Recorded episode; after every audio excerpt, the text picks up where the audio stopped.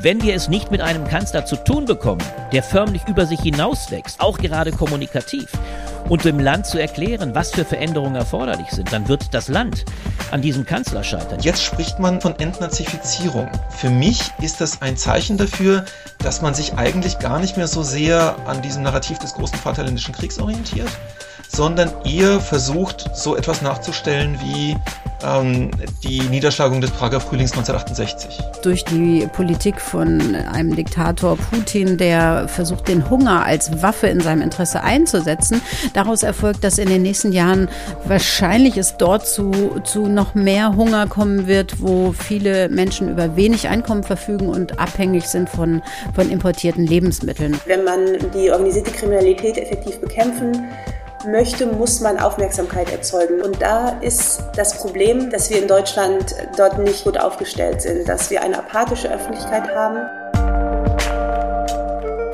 Blätter Podcast. Von den Blättern für deutsche und internationale Politik. Hallo und herzlich willkommen zur Mai-Ausgabe des Blätter Podcast. In dieser Folge spreche ich unter anderem mit Albrecht von Lucke darüber, wie die Bundesregierung gerade mit dem Krieg in der Ukraine umgeht und dass der Bevölkerung hier nicht wirklich klar gemacht wird, was der Krieg hier noch für Folgen haben wird. Außerdem geht es in diesem Podcast über Russlands Geschichtspolitik und mit welchen Narrativen der Angriff auf die Ukraine begründet wird, mit dem Historiker Mischa Garbowitsch.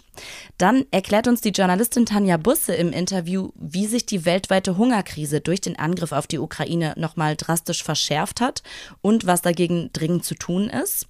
Und in einem Interview mit der Politikwissenschaftlerin Theresa Reinhold geht es darum, wie stark die Mafia auch in Deutschland verankert ist und was wir aus dem Kampf gegen die Mafia von Italien lernen sollten. Das sind die Themen hier im Podcast und wir stellen euch am Anfang immer noch die Themen vor, die in der Blätterausgabe, in der Printausgabe vorkommen. Und dafür ist hier die Blätterredakteurin Annette Mengel. Hallo Annette. Hallo Helena, schön dich wiederzusehen. Das finde ich auch. Das äh, ist ja jetzt schon das dritte Heft seit dem russischen Überfall auf die Ukraine. Das heißt, in diesem Heft gibt es wieder einige Texte über den Krieg. Welche sind das? Welche habt ihr da? Ganz genau. Also das Thema zieht sich zwangsläufig wieder durch das ganze Heft und wir haben aus äh, ganz verschiedenen Blickwinkeln widmen wir uns dem und aber auch anderen. Ähm, du hast ja schon angesprochen, mit Albrecht redest du über den Krieg und mit Mischa Gabowitsch. Der Mischa spricht in seinem Text ein Artikel an ähm, des russischen Politologen und Filmemachers Timofei Sergejew. Der hat Anfang April auf der staatlichen russischen Website, nämlich RAI Novosti, einen Text veröffentlicht, äh, in dem er detailliert aufzeigt, warum aus russischer Sicht die Ukraine entnazifiziert werden muss. Ähm, und darin spricht äh, Sergejew vom sogenannten Ukronazismus und versteigt sich sogar dazu zu sagen, dass dieser eine größere, also Zitat, größere Bedrohung für den Frieden und für Russland als Hitlers Version des deutschen Nationalsozialismus sei. Der ähm, Historiker und Osteuropa-Experte Timothy Snyder nennt dieses Manifest eine Anleitung zum Völkermord. Und wir haben uns deshalb entschlossen, das in den Blättern zu dokumentieren ich äh, finde, der Text lässt einen ziemlich fassungslos zurück. Und in Ansätzen erahnen, wie sehr die russische Bevölkerung indoktriniert wird. Ja, Mischa Gabowitsch macht das auch in seinem ähm, in dem Interview klar, wie das an diesen Begriffen, die für uns eigentlich ähm, teilweise parallel verwendet werden, also mhm. ähm, Faschismus und Nazismus, wie das aber dann einen äh, erheblichen Unterschied in Russland macht und wie sich daran so ein historisches Narrativ konstruiert. Mhm. Das also, ähm, Mischa Gabowitsch gibt es also gleich noch zu hören im Interview. Welche Texte zur Ukraine habt ihr noch? Ja, wir gucken nochmal auch ein weiteres Mal zurück mit Christine Hellberg. Die wirft nochmal einen Blick auf den äh, Syrienkrieg, wo Russland ja seit vielen Jahren auch involviert ist und quasi ähm, das Bombardieren von Aleppo sich jetzt in Mariupol wiederholt hat. Ähm, und sie erinnert einerseits daran, dass man den Syrienkrieg nicht vergessen darf, der läuft immer noch. Und sagt, äh, dass sozusagen die Terrorisierung von Zivilisten hat Putin quasi in äh, Syrien optimiert und geübt und wendet das jetzt in der Ukraine an. Dann schauen wir mit äh, Silvia Stöber und Norma Tiedemann auch in andere Länder und deren Umgang äh, mit dem Krieg. Die Journalistin Silvia Stöber beschreibt die Lage in Belarus. Das ist offiziell zwar an der Seite Russlands, aber in der Bevölkerung gärt es, sagt sie. Und es gibt sogar Aufrufe von Oppositionellen, äh, eine Art Partisanenkrieg beispielsweise gegen die Eisenbahn zu führen und damit den Transport von Truppen und Kriegsgerät zu verhindern. Ähm, und als einziges europäisches Land neben Belarus ähm, hat sich bislang Serbien geweigert, Sanktionen gegen Russland mitzutragen. Und dazu schreibt die Politikwissenschaftlerin Norma Tiedemann ähm, und beleuchtet, äh, wie die Bevölkerung im Land äh, darauf schaut und welche Verantwortung die Medien dafür haben und wie es dazu kommt, dass es da so eine sehr pro-russische Einstellung gibt. Und dann gibt es noch Texte, die sich die Folgen des Krieges für die Versorgung mit Rohstoffen und Energie anschauen. Ja, wir wollen von Russland unabhängig werden und Robert Habeck hat gesagt, er sieht eben Deutschland für ein Embargo auf russische Öleinfuhren bereit. Das sei jetzt handhabbar geworden, aber machen, damit machen wir uns dann wieder auch abhängig von anderen Ländern, in ähm, ja, denen es auch Menschenrechtsverletzungen gibt. Ja, ganz genau. Und dem widmen sich ähm, der Mitarbeiter bei Miserior Armin Pasch und die zwei Autoren Anna von Gall und Alexander Lurz von Greenpeace in zwei Texten. Ähm, Armin Pasch zeigt einfach auf, dass der Blick, ähm, die Suche nach äh, anderen Rohstoffquellen, dass wir da oftmals nur die Wahl zwischen Pest und Cholera haben. Klar, wir wollen von Russland weg, aber alles, was ansonsten so im Angebot ist, nehmen wir vielleicht mal Norwegen aus lebt auch nicht davon, dass es äh, den Menschen dort gut geht und das nicht mit irgendwelchen Problemen behaftet ist. Ganz im Gegenteil. Also gerade Kohleförderung beispielsweise in Südafrika und Lateinamerika geht mit massiven Menschenrechtsverletzungen einher. Lateinamerika sind vor allem indigene Völker betroffen und natürlich nicht zuletzt die Arbeiter und Arbeiterinnen und äh, massiven Umweltzerstörung. Ähm, und deshalb sagt Armin Pasch, wir brauchen zum einen ein wirksames Lieferkettengesetz und wir müssen zugleich, ganz wichtig, nicht nur nach neuen Rohstoffen suchen, sondern unseren Verbrauch senken.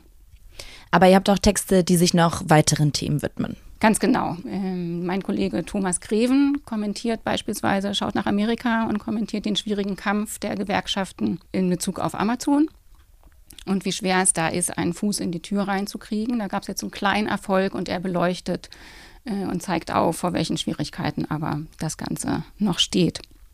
Unser Herausgeber Micha Brumlik äh, widmet sich zusammen mit dem Politikwissenschaftler Gerd Krell dem hiesigen, wieder mal aufgeflammten Antisemitismusstreit. Mhm. Ja, das ist ein ganz spannender Text. Wir sehen ja, dass ähm, antisemitische Stereotype und auch Beschimpfungen immer mehr zunehmen. Aber die beiden sagen, dass gerade, wenn es um das Thema Nahostkonflikt geht, die Diagnose Antisemitismus gar nicht so leicht zu stellen ist. Also der ist gar nicht so leicht da zu identifizieren. Und deshalb ähm, sehen die beiden die bisherige Definition für Antisemitismus mhm. ein bisschen problematisch. Ganz genau, also auch ein sehr spannender Text, der im Übrigen auch im nächsten Heft noch weitergeführt wird. Ja, und dann will ich vielleicht noch auf einen Text hinweisen. Der Historiker äh, Klaus-Dietmar Henke, der widmet sich ähm, einem dem wohl größten politischen Skandal der alten Bundesrepublik, bislang unbeachtet, äh, nämlich der Bundeskanzler Konrad Adenauer und sein Kanzleramtschef Hans Klopke haben über ein ganzes Jahrzehnt lang mit dem Geheimdienst äh, den engsten Führungszirkel der SPD ausforschen lassen. Ähm, Henke hat die inzwischen veröffentlichten Geheimakten durchforstet und äh, präsentiert ein ziemlich, ähm, naja, überraschendes, erschreckendes Bild und ähm, kommt zu dem Schluss, dass das den Rechtsstaat und vor allem die junge Bundesrepublik äh, ganz schön gefährdet hat. Und da wird man sehen, ähm, ob und was sozusagen daraus erwächst. Das sind die Themen in der Mai-Ausgabe der Blätter. Danke dir, Annette. Sehr gern.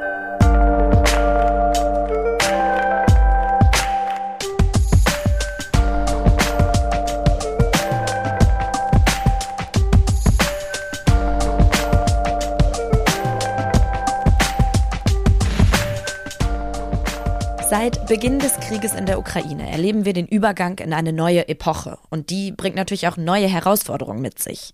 Der Blätterredakteur Albrecht von Lucke, der sieht die Bundesregierung oder zumindest Teile davon dieser neuen historischen Lage nicht wirklich gewachsen. Zum einen ist man sich gerade nicht so ganz sicher, was eigentlich der Kurs der Bundesregierung, vor allem von Olaf Scholz, gegenüber der Ukraine ist, aber auch gegenüber dem eigenen Land ist nicht so ganz klar, wie man mit den Folgen des Krieges hier umgehen will. Vor allem damit, dass das wirtschaftliche Wachstum und damit der Wohlstand in Deutschland nicht so weitergehen werden wie bisher. Darüber sprechen wir jetzt. Hallo Albrecht. Hallo Helena. Albrecht, wenn wir jetzt schon über die Folgen des Krieges sprechen, eigentlich wissen wir auch noch gar nicht so richtig, wie das Ende des Krieges aussehen soll. Kann es denn in absehbarer Zeit überhaupt einen wirklichen Frieden geben?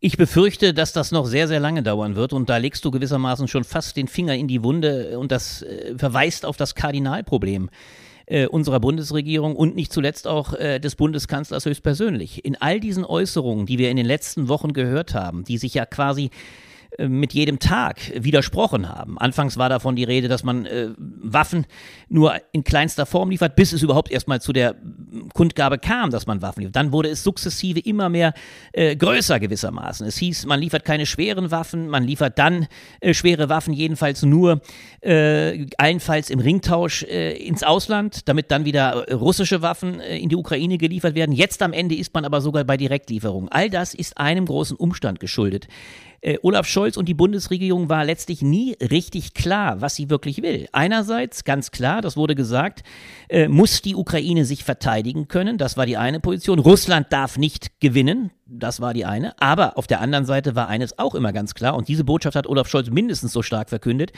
äh, wir müssen alles machen, damit wir nicht in einen dritten Weltkrieg kommen. Und diese Gratwanderung hat dazu geführt, dass letztlich die Endfrage, was ist eigentlich mit dem, mit dem Krieg bezweckt? Was ist das Ziel Deutschlands, das sich ja durchaus von dem der Ukraine unterscheiden kann? Dass die nie beantwortet wurde und dieses Vakuum herrscht meinem Eindruck bis heute. Wie sollte sich denn Deutschland in der Ukraine verhalten? Die Ukraine fordert ja mehr Solidarität, weil sie sagt, sie kämpft eben auch für unsere Werte, für europäische Werte.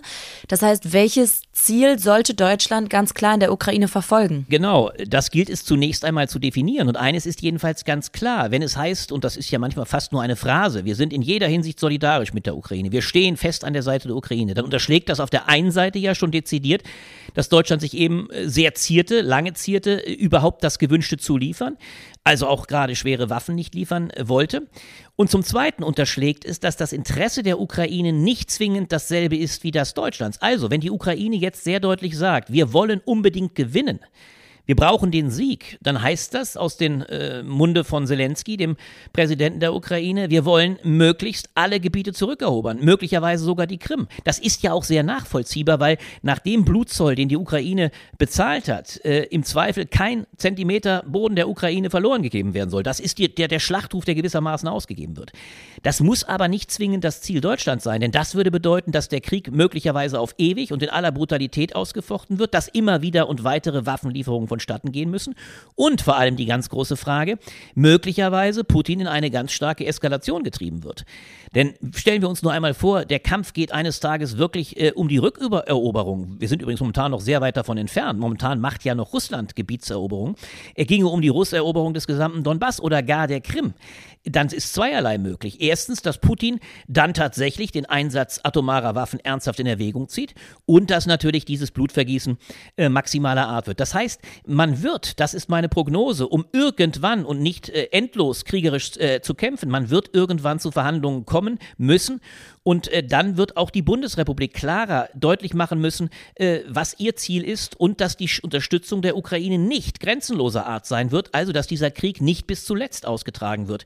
Äh, das ist meinem Eindruck nach die einzige Möglichkeit. Das kann aber noch sehr, sehr lange dauern, weil, wie gesagt, die Ukraine momentan noch große Ambitionen hat, äh, verlorene Gebiete zurückzuerobern und Russland offensichtlich gegenwärtig auch nicht, noch nicht zufrieden ist. Gegenwärtig kämpft Putin ja mit allen Mitteln, um am 9. Mai, dem Tag äh, des Endes des äh, sogenannten Großen Vaterländischen Kriegs, seine Beute nach Moskau heimzubringen und deutlich zu machen, er hat den Faschismus, jedenfalls in Teilen, in der Ukraine besiegt. Das ist ja die Ideologie. Das heißt, so lange wird der Kampf mit Sicherheit äh, brutal weitergehen und es könnte erst dann möglich sein, dass Putin dann bereit ist, erste Waffenstillstandsverhandlungen zu führen und dann wird die entscheidende Frage sein, ist die Ukraine zu Zugeständnissen bereit oder wird dann von ihrer Seite der Krieg weitergeführt, um Gebiete zurückzuerobern?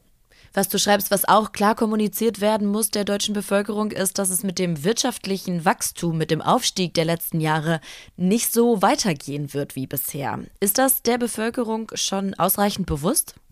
Nein, ich glaube in der Tat, dass der deutschen Bevölkerung weder die außenpolitische Dramatik in ihrer Gänze kleist, also die Aussicht auf einen möglicherweise ganz lange anhaltenden Krieg inklusive einer neuen Spaltung der Welt.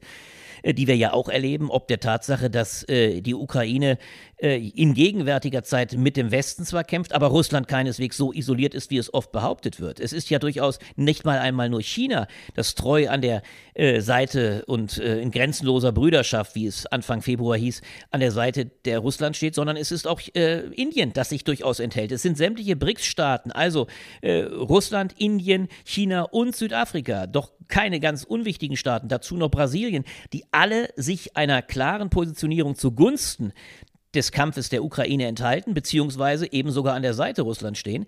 Äh, das zeigt, dass wir es mit ganz anderen Dimensionen zu tun haben, die auch voll, und das macht es so dramatisch, auf die Weltwirtschaft durchschlagen werden. Wir erleben bereits jetzt, dass wir eine dramatische Inflation haben. Es ist sogar denkbar, dass wir eine sogenannte Stagflation bekommen. Also das ist eine Inflation, äh, bei der äh, die EZB zwar die Zinsen senkt, was übrigens mittlerweile kaum mehr möglich ist, aber trotzdem die Wirtschaft nicht anspringt. Also ein Zusammenkommen von Inflation und Wirtschaftsrückgang, ob der Tatsache, äh, dass beispielsweise Lieferketten abbrechen, dass wir gewaltige, große globale Krisen, eine Welthungerkrise und dergleichen bekommen. All das ist möglich. Und das große Problem der Regierung Scholz besteht darin, und übrigens des Kanzlers höchstpersönlich, dass er diese große Zeitenwende, die er ja selber ausgerufen hat, dass er sie bisher nie in einer hinreichenden Weise dem deutschen Volk nahegebracht hat, dass also nach wie vor, so kann man es ja begreifen, fröhliche Urstände hier herrschen, meinem Eindruck nach, eigentlich das Leben hier in Deutschland so weitergeht, obwohl über vielen das Bewusstsein eine Glocke regelrecht, eine Wolke hängt, die da lautet, ja, es wird anders werden, aber der Kanzler sich dahingehend noch nie erklärt hat. Und das ist ein großes Problem, äh, vor allem wenn man auch darauf hinschaut, dass ja eines Tages auch wieder die große ökologische Transformation stattfinden soll. Also, es wird so etwas greifen wie Verlust an Wirtschaftswachstum. Das ist meine These. Wir erleben ein Ende der Friedenszeit, der über 70-jährigen Friedenszeit der Bundesrepublik, auch ein Ende der Wachstumszeit. Und bisher ist all das von Olaf Scholz dem Lande noch gar nicht erklärt worden. Wenn Scholz da eigentlich gar nicht so in der Lage ist, das der Gesellschaft zu erklären, scheitert er oder scheitert die Bundesregierung auch die Koalition an dieser historischen Krise? Ich glaube in der Tat, dass wir in der ganz großen Gefahr äh, uns befinden. Nicht mal nur, dass die Regierung Scholz scheitert. Äh, das ist ja jetzt bereits der Versuch der Union, die, die Regierung auch in ihrer Gespaltenheit fortzuführen. Es ist meinem Eindruck nach fast eher das Problem, dass wir in der Tat in den wahrscheinlich zehn entscheidenden Jahren dieses Jahrhunderts uns stecken, sowohl was die Bewältigung der Kriegskrise, wenn wir es so benennen wollen, anbelangt, aber auch der dramatischen Klimakrise. Und wenn wir es nicht mit einem Kanzler zu tun bekommen, der förmlich über sich hinauswächst, was er übrigens interessanterweise dem Land konzidiert hat, er hat gesagt, äh, er hat äh, allen Mut äh, zu Deutschland, beziehungsweise alles Vertrauen, denn das Land ist in dieser Krisenzeit über sich hinausgewachsen. Meine These ist, diese Aussage fällt voll auf Olaf Scholz zurück, zurück, denn wenn es ihm nicht selbst gelingt, über sich hinaus zu wachsen, auch gerade kommunikativ, und dem Land zu erklären, was für Veränderungen erforderlich sind, dann wird das Land an diesem Kanzler scheitern. Die Koalition wird auf absehbare Zeit nicht scheitern. Ich habe weder den Eindruck, dass die FDP ernsthafte Anstalten macht, äh, die Koalition zu wechseln und zur CDU überzulaufen, geschweige denn die Grünen. Das ist nicht absehbar. Aber was durchaus möglich ist, meinem Eindruck nach, dass dieses Land an diesem Kanzler scheitert, weil er an den Herausforderungen scheitert. Und das halte ich für ausgesprochen äh, gut möglich. Momentan jedenfalls hat man nicht den Eindruck, dass Olaf Scholz in der Lage ist, die Krise in Worte zu fassen und diese Zeitenwende, die er einmal erklärt hat, äh, äh, vor jetzt ja über acht Wochen, äh, dass er in der Lage wäre, diese irgendwie wirklich mit Inhalten zu füllen. Gelingt ihm das aber nicht, dann sehe ich nicht, dass das Land in der Lage sein sollte, diese Krise wirklich zu bewältigen. Mhm. Kannst du das nochmal ähm, zuletzt nochmal ausführen, was du meinst mit das Land scheitert an dem Kanzler? Was würde das für Konsequenzen haben? Es heißt, dass letztlich die Politik nicht in der Lage ist, die Bevölkerung so zu motivieren oder so darauf einzustellen, dass die Krisen, die kommen, enorme Einbußen bedeuten. Also, ein Land muss darauf eingestellt werden, dass beispielsweise der Wachstumspfad in diesem Falle aufgrund der Kriegskrise vielleicht schon verlassen werden muss, weil einfach das, die Weltwirtschaft nicht mehr in gleichem Maße wächst. Aber das Land muss auch in der Hinsicht darauf eingestellt werden, auch als auch die ökologische Krise äh, verlangt, dass wir nicht in gleichem Maße wachsen, beziehungsweise vor allem nicht derartig unökologisch, unnachhaltig wachsen, sondern selektiv vielleicht, in manchen Bereichen, aber doch in erheblichen Bereichen auch nicht weiter wachsen. Das hat auch die Konsequenz, dass wenn das Land nicht mehr weiter wächst, denn das war bisher immer der Funktionsmodus der alten Bonner Republik und auch der frühen Berliner Republik, dass dann Umverteilungseffekte erzielt werden konnten. Also man konnte gewissermaßen auch den Schwächeren mehr geben von dem Wachstum, von dem enormen Wachstum, den zum, die zum Teil die Besseren erzielt haben, die äh, finanziell besser gestellten erzielt haben. Wenn das alles nicht mehr funktioniert, dann wird dieses Land mit Einschränkungen leben müssen. Und auch das wird ein starker Kanzler den starken Schultern zu erklären haben. Es sind ja vor allem die sozial stärker gestellten, die finanziell besser gestellten, die jetzt zu Einbußen veranlasst werden müssen, damit ein Verlust an Wachstum äh, nicht zu dramatisch auf die Schultern der Schwächeren durchschlägt. Um es am Beispiel zu zeigen, eine Inflation, die gegenwärtig zunehmend grassiert, mit steigenden Energiepreisen, mit steigenden Lebensmittelpreisen, trifft natürlich am allermeisten die sozial Schwachen.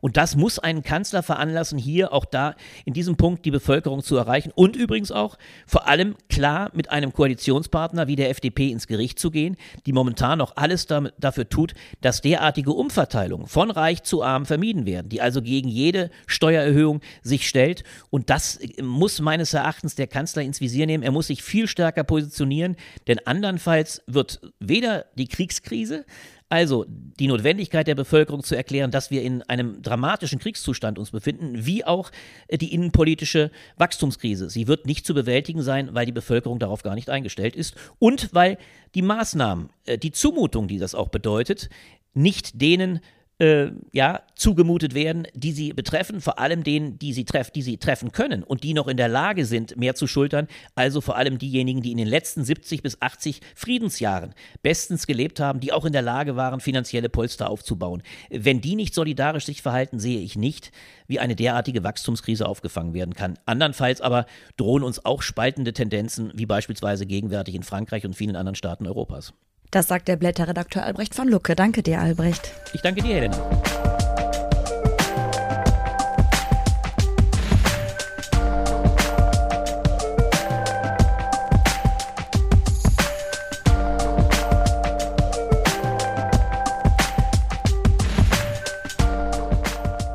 Der 9. Mai, der Tag der bedingungslosen Kapitulation der Wehrmacht, ist mittlerweile als Tag des Sieges Russlands wichtigster politischer Feiertag. Deshalb vermuten viele, dass das das entscheidende Datum für Putin ist, um auch in diesem Krieg seiner Bevölkerung einen Sieg zu präsentieren. Der Historiker und Soziologe Mischa Gabowitsch schreibt in den Blättern über die russische Geschichtspolitik der vergangenen Jahre und welche Rolle das Weltkriegsgedenken für den aktuellen Krieg hat. Und er stellt fest, dass diese Gedenkkultur an den Zweiten Weltkrieg nicht mehr so so richtig zieht, um Unterstützung für den Angriffskrieg jetzt zu motivieren. Und darüber wollen wir sprechen. Guten Tag, Herr Gabowitsch. Guten Tag. Sie schreiben, wichtig für das historische Narrativ Russlands sind zwei Begriffe, und zwar Nazismus und Faschismus. Vielleicht können Sie das nochmal sagen. Wie werden denn diese Begriffe verwendet? Ja, aus deutscher Sicht mag die Unterscheidung ja gar nicht so wichtig sein, weil man hier ja traditionell von Nationalsozialismus spricht oder eben in der linken Tradition tatsächlich auch von Faschismus, aber da keinen riesengroßen Unterschied macht. In der sowjetischen Tradition war das auf rhetorischer Ebene tatsächlich eine wichtige Unterscheidung. Denn man sprach eigentlich fast immer von den Faschisten. Die Faschisten, das waren die bösen Feinde. Und zwar waren sie ähm, böse oder waren überhaupt das personifizierte Böse, nicht etwa, ähm, weil sie den Holocaust verübt haben oder wegen der nationalsozialistischen Ideologie, sondern in allererster Linie, weil sie die Sowjetunion angegriffen haben. Das heißt, der Faschist, das war immer der schlimmste Feind der Sowjetunion. Es gab natürlich auch eine offizielle Definition, aber in der, in der rhetorischen Praxis, wenn man so will, äh, war das die eigentliche Definition des Faschismus. Wogegen von Nazismus oder erst recht von Nationalsozialismus eigentlich kaum gesprochen wurde. Und zwar schon deshalb nicht, weil man natürlich den Nazis nicht den Begriff Sozialismus überlassen wollte. Auch keinen national angehauchten. Und deshalb war das ein Begriff, der eigentlich wenig verwendet wurde. Und wenn, dann waren Narzissten oder Nazis eher so Handlanger oder Helfershelfer. Ja, also man sprach zuweilen von Neonazis oder man konnte vielleicht auch ähm, Revolten in Ostmitteleuropa, also im sowjetisch besetzten Block, als narzisstisch bezeichnen, aber eben auch als faschistisch. Und das waren eben zwei verschiedene Aspekte. Ja, also wenn von Faschismus die Rede war, ging es um den Feind. Wenn von Nazis die Rede war, äh, dann ging es vor allem darum zu unterstreichen, dass die irgendwie nicht selbstständig sind, ja, dass sie irgendwie von einer größeren, stärkeren Macht hinter den Kulissen abhängen. Und das sieht man ganz gut bis heute in der Propaganda des Kremls. Wenn man sich äh, viele Texte genau ansieht, das kann man natürlich nicht immer so sauber trennen, aber in vielen Texten ist es schon so, dass äh, eher von Nazis oder Narzissten gesprochen wird, wenn es eben um die ostmitteleuropäischen Länder geht oder ähm, die Länder der ehemaligen Sowjetunion, also Baltikum, Belarus, äh, Ukraine, Moldau. Äh, und da will man mit diesem Begriff transportieren, dass diese angeblichen Nazis letztendlich irgendwie nicht selbstständig agieren, ja, dass sie von den Amerikanern oder dem Westen oder Europa oder was auch immer gesteuert werden. Das heißt, da drüben irgendwo, da sitzen die Faschisten und hier sitzen die Nazis. Trotzdem sagen Sie ja, dass die Verweise auf den großen Vaterländischen Krieg der Sowjetunion gegen Deutschland eher jetzt eine geringere Rolle spielen als noch die letzten Jahre. Das heißt, an welchen Narrativen orientiert man sich stattdessen gerade in Russland? man kann nicht sagen, dass das keine Rolle spielt. Im Gegenteil, das spielt so eine wichtige Rolle, dass eigentlich alles in dieser Sprache ausgedrückt wird, letztendlich. Ja, also der, äh, das, das Gedenken und die Erinnerung an den großen Vaterländischen Krieg ist überall. Aber jetzt beim aktuellen Großangriff funktioniert das nicht mehr so spezifisch. Also noch 2014 war es tatsächlich so, dass ähm, diese Erinnerung an äh, auch an einzelne Ereignisse aus diesem Krieg ganz stark ins Feld geführt wurde, um äh, die Handlungen äh, Russlands bei der Besetzung der Krim zum Beispiel zu rechtfertigen oder auch bei der Intervention im, im Donbass. Und da wurden zum Teil wirklich ähm, bekannte Schlachten praktisch nachgestellt, ja, oder man kämpfte ähm, gegen die Ukrainer, die natürlich diese, diese Erinnerung auch bemühen, um ähm, ganz bestimmte äh, Ehrenmale oder sowas, ja. Mm, aber jetzt funktioniert, funktioniert das nicht mehr so richtig ähm, und jetzt spricht man stattdessen plötzlich von Entnazifizierung. Das ist ein Begriff, der vorher eigentlich überhaupt nicht vorkam im offiziellen Diskurs. Äh, und für mich ist das ein Zeichen dafür, dass man sich eigentlich gar nicht mehr so sehr an diesem Narrativ des großen Vaterländischen Kriegs orientiert, sondern eher versucht, so etwas nachzustellen wie ähm, die Niederschlagung des Prager Frühlings 1968. Ja, daher auch das Gerede von einer militärischen Spezialoperation. Das heißt, es geht nicht so sehr darum, ähm, jetzt die bösen Faschisten irgendwie zurückzuschlagen, die das Vaterland angegriffen haben. Denn das wäre ja nun wirklich sehr, sehr schwer zu begründen. Ähm, das ist ja Russland, das angreift, ja, und ähm, man kann nun wirklich nicht von, von irgendeiner Verteidigung des eigenen Territoriums sprechen, ähm, sondern es geht angeblich darum, ähm, so dieses ehemalige Stück des sowjetischen Reiches von ähm, so einer ja, künstlich dorthin entsandten Elite von, von ähm, Nazis zu befreien, ja, durch eben so eine militärische Spezialoperation. Das heißt, das, das klingt in der Rhetorik erstmal sehr ähnlich, aber wenn man sich die Begriffe genauer ansieht, dann sind das etwas unterschiedliche Logiken. Und welche Rolle spielt dann Ihrer Meinung nach der 9. Mai? Also hat ähm, Putin tatsächlich, wie das jetzt eben viel besprochen wird, so einen Druck, bis dahin eben einen Sieg zu präsentieren, um das in sein ähm, konstruiertes Narrativ einzubauen? Oder sagen Sie eben, weil es diese andere Orientierung gibt, ähm, ist dieser Tag, hat dieser Tag gar nicht mehr so eine große Bedeutung? Der Tag hat auf jeden Fall eine große Bedeutung und er wird sicher irgendwas verkünden wollen. Aber ähm, blicken wir mal in die Geschichte. Diesen Tag gibt es ja seit 1945. Und in der sowjetischen Praxis war es eigentlich immer so, dass man zu bestimmten großen Feiertagen oder Gedenktagen irgendwas veranstalten wollte. Eine Parade, eine, irgendein Spektakel, eine Denkmalseröffnung. Und ganz, ganz oft, das sieht man in den Archiven immer wieder, war es so, ähm, dass es nicht klappte dass es, ähm, dass man zu spät dran war äh, wegen Korruption oder Planungsschwierigkeiten oder was auch immer. Und dann verlegte man das einfach auf den nächsten Gedenktag. Ja, also statt äh, des 9. Mai nahm man dann zum Beispiel den 22. Juni ja, Tag des Angriffs auf die Sowjetunion, oder verschob es gleich auf den 7. November, also den Tag der Oktoberrevolution. Und das war dann im Endeffekt relativ egal. Also solange man irgendwas hatte, was man am 9. Mai zum Beispiel oder auch am 1. Mai verkünden konnte, ähm, war das schon in Ordnung.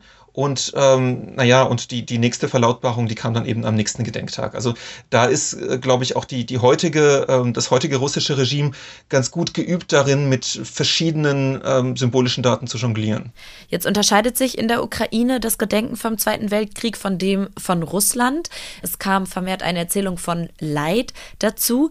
Das heißt, welche Bedeutung hat das Gedenken an den Zweiten Weltkrieg auch heute für die Ukraine, gerade in Bezug auf den aktuellen Krieg? Ja, in der Ukraine ähm, war es immer sehr komplex, denn das, was wir heute als sowjetisches Gedenken wahrnehmen, ist zu großen Teilen in der Ukraine erst entstanden in, der, in den Nachkriegsjahren. Also ganz vieles, was sich dann ähm, später so ab den 60er Jahren über die ganze Sowjetunion verbreitete, das entstand zuerst in den Gebieten, die vorher die Wehrmacht oder ihre Verbündeten wirklich besetzt hatten. Und die Ukraine ist ja das größte dieser Länder. Ähm, das heißt, man kann nicht sagen, dass das immer so stark getrennt war. Im Gegenteil, vieles, was dann später in Moskau aufgegriffen wurde, kam eben zuerst aus, aus Kiew oder anderen Teilen der Ukraine. Das ist ähm, der eine Aspekt. Und natürlich gibt es viele in der Ukraine, ähm, denen der 9. Mai bis heute wichtig ist und die sich auch darauf berufen, jetzt in ihrem eigenen vaterländischen Krieg gegen Russland. Andererseits gibt es seit 2015 den 8. Mai als zusätzlichen Feiertag. Und das ist wirklich eher so ein opferzentriertes Gedenken von dem man auch ähm, erwartet, dass es, äh, dass es europäischer begangen wird. Ja, also ähm, das lässt sich allein an der Chronologie schon festmachen. Man ähm, gedenkt nicht mehr des Kriegs von 41 bis 45, also ab dem Angriff der Wehrmacht, sondern beginnt 1939, wie in Westeuropa oder in Polen ja auch üblich. Äh, man hat andere Gedenksymbole, den Mond statt des Georgsbändchens und so weiter. Und ähm, tatsächlich sind in dem Land jetzt sozusagen beide Feiertage präsent, wobei jetzt ähm, unter Kriegsbedingungen der 9. Mai, der auf einen Montag fällt, ähm, nicht begangen wird, äh, einfach weil, weil arbeitsfreie Feiertage ähm, sagen, abgesagt worden sind. Ähm, aber die Ukraine ist ein sehr interessantes Beispiel, ähm, wo wir wirklich so ein, so ein hybrides Gedenken beobachten können. Also es entwickelt sich ganz stark in Richtung auf äh, westeuropäische und vor allem ostmitteleuropäische äh, Vorbilder. Gleichzeitig ähm, gibt es auch noch ganz, ganz starke Elemente aus der sowjetischen Gedenkkultur. Ähm, man muss aber unterstreichen, dass das eben nicht einfach nur so ein ähm, sowjetisches oder russländisches imperiales Erbe ist, sondern dass tatsächlich sich viele Menschen in der Ukraine seinerzeit an, an der Entstehung dieses Gedenkens beteiligt hatten.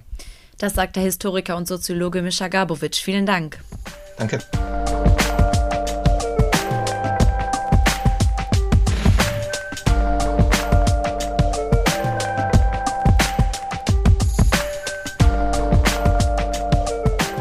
Mit jedem Tag, den der Krieg in der Ukraine dauert, werden auch die globalen Kollateralschäden größer. Das betrifft die schon jetzt dramatische Ernährungslage in der Welt. Schon durch die Pandemie sind die Lebensmittelpreise in die Höhe getrieben worden.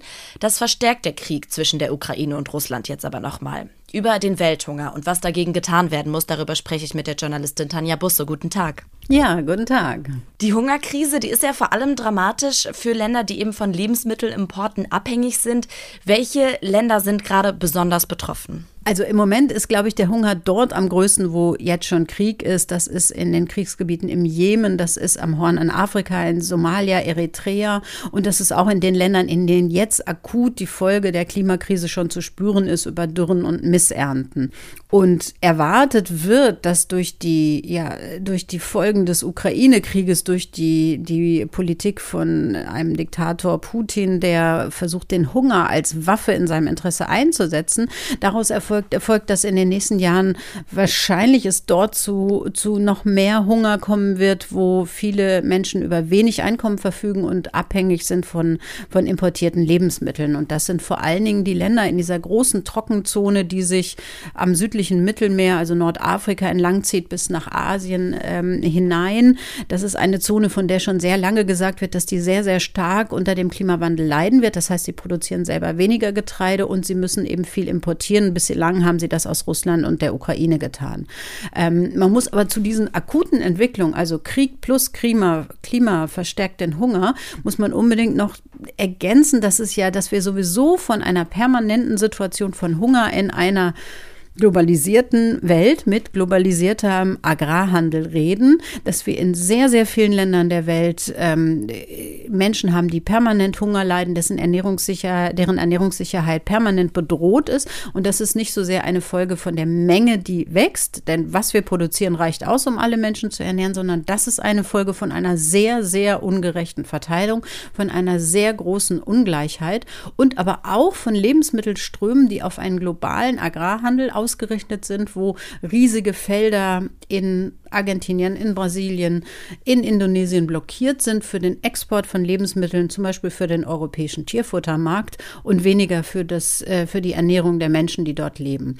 Das heißt, der traurige Befund ist, gehungert wird schon sehr lange und gehungert wird vor allem da, wo Lebensmittel für den Export produziert werden. Wie kann denn dort diese Krise abgemildert werden? Was muss getan werden? Also, es gibt ja verschiedene Ebenen, wie man, wie, wie man sozusagen reagieren kann. Und jetzt von unserer Sicht aus, also die deutsche Debatte ähm, äh, war ja der Versuch, also in, in Deutschland gab es Stimmen, die forderten, wir müssen jetzt den European Green Deal und die Forderungen nach ökologischen Vorrangflächen und nach einer Stilllegung von Flächen für Biodiversitätsschutz, also gegen das Artensterben und weniger Pestizideinsatz, das alles sollte in Deutschland ausgesetzt werden, am besten auch gleich europaweit, ähm, weil jetzt alles daran gesetzt werden müsste, so viel Lebensmittel wie möglich zu produzieren, so viel Getreide wie möglich, damit wir auch zukünftig die Welt ernähren können. Und diese Debatte ist natürlich, sagen wir es freundlich, ein bisschen heuchlerisch, denn ähm, es ist ja gerade sozusagen die Gefährdung der Grundlagen, unsere natürlichen Grundlagen, die, die, ähm, die, die wir brauchen, um langfristig Lebensmittel zu erzeugen. Und die großen Treiber für teure Lebensmittelpreise, Lebensmittelknappheit, Getreideknappheit in der Welt, die sind ja nicht, dass wir irgendwo Biodiversitätsschutz tun, betreiben, ganz im Gegenteil, sondern die Treiber sind ähm, eine verpflichtende Beimischung von Getreide als Bio, sogenannter Biokraftstoff in den Tank, also die Verwendung von Lebensmitteln in einer Welt, in der Hunderte von Millionen Menschen hungern, ähm, in der also Lebensmittel quasi verfeuert werden im, im Auto ähm, und als Treibstoff für, für Mobilität. Das ist ein ganz, ganz wichtiger Punkt, den wir dringend überdenken müssen. Also wir können nicht mehr aus Getreide äh, Treibstoff machen, wenn Menschen hungern. Und ein anderer Punkt ist ein System, also man spricht in der englischen Debatte heißt es immer Food System und das meint sozusagen die Gesamtheit, wie Lebensmittelproduktion und Verteilung und Konsum eben organisiert sind. Wir haben ein Lebensmittelsystem, an dem an jeder Stelle in der Wertschöpfungskette eine ganz enorme Verschwendung auftritt. Also sei es auf dem Acker, wo bestimmte Möhren durchs Raster fallen, weil sie zu klein oder zu groß sind, sei es in den Supermärkten, ähm, wo, wo äh, ganz viel auch sozusagen was das äh, ganz viele Lebensmittel äh, beim Ablauf des Ab Mindesthaltbarkeitsdatums aussortiert und eben nicht sicher noch verwendet werden und aber auch in den privaten Haushalten, auch dort gibt es eine ganz große Verschwendung. Man sagt, ein Drittel aller produzierten Lebensmittel landen immer noch ähm, auf dem Müll und werden nicht gegessen. Und das ist natürlich ein strukturelles Problem, was ganz, ganz schnell auch über freiwillige Initiativen hinaus angegangen werden muss, um zu sagen, wir müssen die Lebensmittel so verteilen, dass nicht, ähm, dass Menschen nicht hungern. Ähm, und, und das ist sozusagen unsere Verantwortung an dieser Stelle. Und diese Treiber sind natürlich größer, als zu sagen, wir setzen jetzt alle dringend notwendigen ökologischen Reformen aus. Genau, das hatte die, ähm, hat die EU ja auch ähm, vertagt quasi ihre Reformen für mehr Nachhaltigkeit und sie sagen, es macht eigentlich gar nicht so viel Sinn, jetzt die Klimakatastrophe und das Artensterben auszublenden, weil ähm, ja, das ist nicht sinnvoll, das rächt sich dann später. Naja, genau. Es gibt starke Kräfte natürlich, Lobbyisten, ähm, das sagen wir mal das Business as usual, die sagen, wir wollen gerne weiter Landwirtschaft so wie bisher in den letzten Jahren betreiben, nämlich mit einem hohen Input an Pestiziden, mit einem hohen Input an Düngemitteln, mit einem hohen Input sozusagen, dass die Landwirtschaft ähm, zahlen muss, um überhaupt produzieren zu können und mit hohen Umweltkosten. Und das hat uns zwar auf der einen Seite hohe Erträge pro Hektar kurzfristig gebracht, aber das hat erstens die Landwirtschaft, viele Landwirte, die Lebensmittel produzieren, eben in eine große Verschuldung gebracht. Und das hat auch dazu geführt, dass wir uns gleichzeitig sozusagen der biologischen, ökologischen Grundlagen unserer Lebensmittelproduktion berauben. Also wir, wir gefährden dadurch unsere Böden durch Verdichtung, durch Degradierung. Wir gefährden das Wasser durch immer mehr äh, Pestizidrückstände, die im Trinkwasser landen. Und wir gefährden vor allem die Artenvielfalt, äh, die wir aber brauchen, um funktionierende Ökosysteme zu erhalten. Das heißt, wir haben ganz viel technisches Input sozusagen auf einem Acker, der dadurch aber immer fragiler wird. Und wir müssen natürlich gleichzeitig Lebensmittelproduktion sichern, aber auch die Grundlagen, dass das überhaupt stattfinden kann. Und was aber sozusagen von der Lobby versucht wurde, war zu sagen, okay, jetzt ist der Krieg, jetzt ist Hunger, äh, dieser ganze Biodiversitätskram, die Gelbbauchunke, die kann warten. Aber das ist natürlich eine gefährliche Fehlwahrnehmung zu sagen, wir, wir, wir sagen der einen Krise, sie soll bitte warten, bis die andere gelöst ist, weil so geht natürlich nicht Physik und so geht nicht Biologie. Und deshalb müssen wir das gleichzeitig in den Blick nehmen. Jetzt sehen wir ja daran aber ganz stark, dass die globalen Märkte eben auf Friedenszeiten ausgerichtet sind. Und wenn dann eben ähm, einzelne Länder ausfallen in diesen Ketten, dann funktioniert das eben so nicht mehr. Heißt das in der Konsequenz, dass ähm, die Länder in Zukunft mehr die eigene Bevölkerung ernähren müssen? Oder wie kann tatsächlich vielleicht ein, ein krisenfestes System, ähm, Agrarsystem auch aussehen? Genau, wir brauchen keine weitere Globalisierung. Ich denke, wir brauchen aber auch keine Nationalisierung im Sinne von mein Weizenfeld, mein Weizen und äh, das ist für meine Bevölkerung, ähm, sondern die Vorschläge, die übrigens auch von ganz, ganz vielen Kleinbauernvereinigungen, La Via Campesina zum Beispiel, setzt sich dafür ein, die von denen kommen, sind schon sehr lange regionale ähm, Lebensmittelkreisläufe so zu stärken, dass Menschen souverän in ihren jeweiligen äh, Communities entscheiden können, wie wollen wir uns ernähren, was sollen wir anbauen, was brauchen wir auf einer relativ regionalen Ebene dazu. Das heißt nicht, dass es eine komplette Abkehr davon sein soll, dass wir zum Beispiel Kaffee importieren. Ähm, aber das heißt, dass wir sozusagen die, den Fokus auf regionale starke Wertschöpfungsketten setzen sollten, in denen eigentlich dann viele gute Entwicklungen zusammenkommen könnten. Also es gibt dazu viele Vorschläge zu sagen, wir diversifizieren wieder das Angebot um etwa um eine Kommune, um eine Stadt herum und bauen nicht nur das an, was an der Stelle jetzt am, beisten, am, am besten wächst und verkaufen das auf globale Märkte und machen damit Gewinne, mit denen wir dann wiederum äh, Soja aus Brasilien und, und Palmöl aus Indonesien einführen können, ähm, sondern wir diversifizieren das so, dass eine ganz große Vielfalt, für die wir ja für eine gesunde Ernährung brauchen, relativ nah im Umfeld wächst. Das ist keine 100% Vorgabe, aber das ist sozusagen eine Gegenbewegung zu einer globalisierten Landwirtschaft, die eben über globale und in Kriegszeiten sehr, sehr anfällige Warenströme äh, funktioniert. Und jetzt zu sagen, wir regionalisieren das, hätte einen großen Vorteil, weil es mit dieser neuen Vielfalt, die regional angebaut werden könnte, gleichzeitig eine Hilfe sein könnte für eine äh, vielfältige Natur, also Biodiversität kann gelingen, auch in landwirtschaftlicher Erzeugung, wenn eben Vielfalt angebaut wird und nicht eine Monokultur. Und es hätte auch den Vorteil für eine gesündere Ernährung. Wir haben ja auch ein riesiges Ernährungsproblem, ähm, auch in den reichen Industrieländern, auch in Deutschland, dass die Leute sich viel zu einseitig, viel zu äh, süß, zu salzig, zu fett, zu zusatzstoffreich ernähren und eben nicht so vielfältig, wie es eigentlich die Natur vor unserer Haustür liefert. Das heißt, wir hätten doppelten Nutzen von Biodiversität auf den Feldern und von einer gesünderen Ernährung. Also nicht von selbst, das muss natürlich gut organisiert sein. Und wir würden uns weniger abhängig machen von globalen Importströmen, von denen wir gesehen haben, die sind ähm, sehr, sehr fragil, wenn ein Diktator beschließt, mit der Lebensmittelproduktion der Kornkammer Ukraine ähm, ja quasi Weltpolitik zu machen, Welthungerpolitik. Das ist ja im Prinzip das, was Putin gerade macht. Und je mehr wir sagen, wir übernehmen Verantwortung, wir ernähren uns möglichst regional, sorgen dafür, dass international, dass wir über unsere internationalen, vor allen Dingen Tierfutterimporte, nicht anderen Menschen Getreide, was sie als Lebensmittel brauchen, wegnehmen, ähm, dann wäre das ein ganz großer Schritt, den wir da gewinnen könnten und mit dem wir gleichzeitig auch eine Antwort hätten auf die anderen großen Krisen, nämlich Klima und, ähm, und Biodiversität. Das sagt die Journalistin Tanja Busse. Vielen Dank. Ganz herzlichen Dank.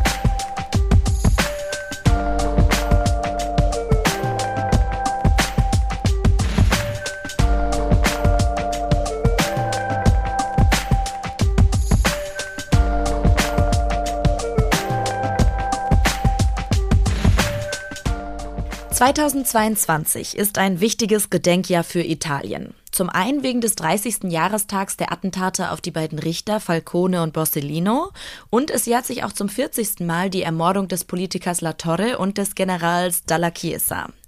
Das alles waren Morde der Mafia auf Sizilien. Danach hat sich in Italien einiges geändert. Es wurde härter als je zuvor gegen die Mafia vorgegangen.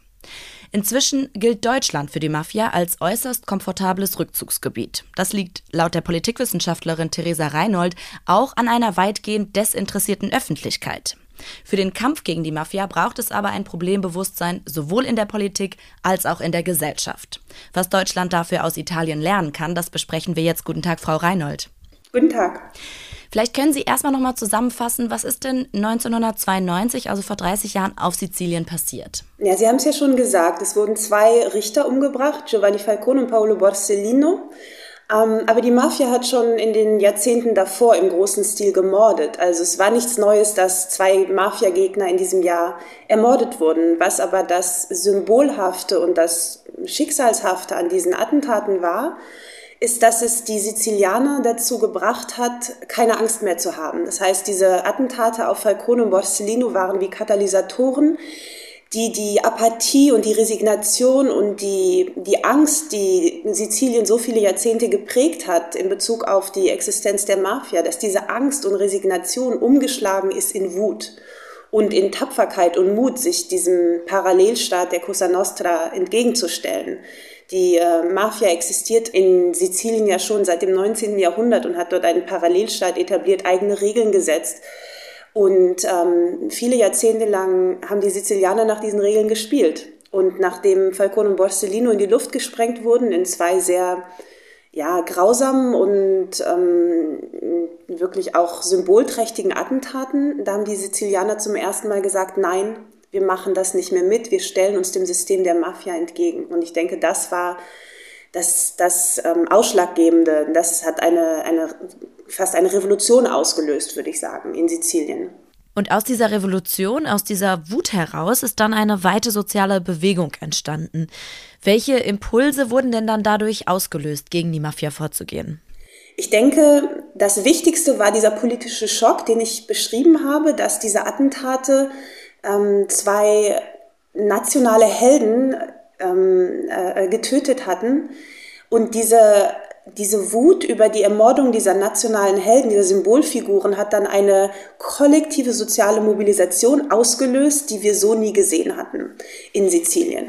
Und aus dieser kollektiven sozialen Mobilisation ist dann wiederum ein großer politischer Druck, quasi bottom-up entstanden, auf die Regierung in Rom, auf die Politiker, ähm, schärfer gegen die Mafia vorzugehen. Also beispielsweise hat dann Rom die Armee nach Sizilien entsandt, um der Situation Herr zu werden. Es wurden schärfere ähm, Anti-Mafia-Gesetze verabschiedet, um beispielsweise zu unterbinden, dass Mafiosi selbst aus dem Gefängnis heraus noch ähm, mit ihren ähm, Kollegen kommunizieren konnten und ihre Geschäfte weiterführen konnten.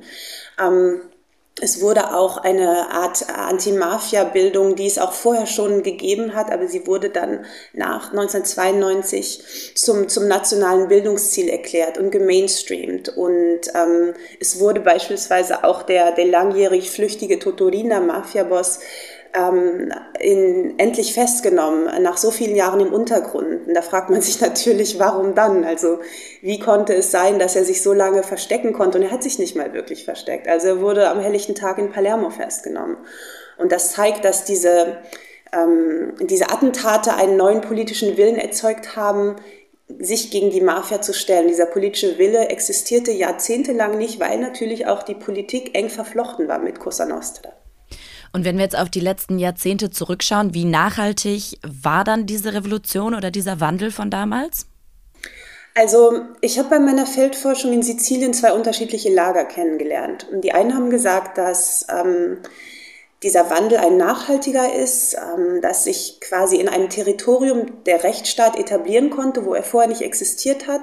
Es wird dann verwiesen auf die Strafverfolgungsmaßnahmen, die, die Festnahmen, die politische Bildung, ähm, der Wille der Politik, gegen die Mafia vorzugehen. Es gibt aber dann auch noch eine sehr kritische Minderheit, die ich in, in Sizilien kennengelernt habe, beispielsweise ähm, repräsentiert durch die äh, Organisation Agende Rosse, die wurde von Paolo Borsellinos Verwandten nach dem Attentat gegründet. Und diese NGO ähm, argumentiert beispielsweise, dass der Wandel, der propagiert, gelobt wird, international, wird immer wieder darauf verwiesen, auf das Beispiel Palermos, dass dieser Wandel ein eher oberflächlicher war. Dass also bis heute die Hintermänner der Attentate auf Falcone und Borsellino in hohen politischen Ämtern nicht zur Rechenschaft gezogen wurden, dass auch kein politischer Wille existiert, wirklich reinen Tisch zu machen, ja, also sich wirklich mal die großen Fische anzuschauen, dass die Medien und der Rechtsstaat und die Demokratie in Italien generell defekt seien und infiltriert von der Mafia. Also das ist sicherlich eine Minderheitenmeinung, die man aber durchaus auch ernst nehmen muss. Ähm, ich kann die Kritik ein Stück weit nachvollziehen.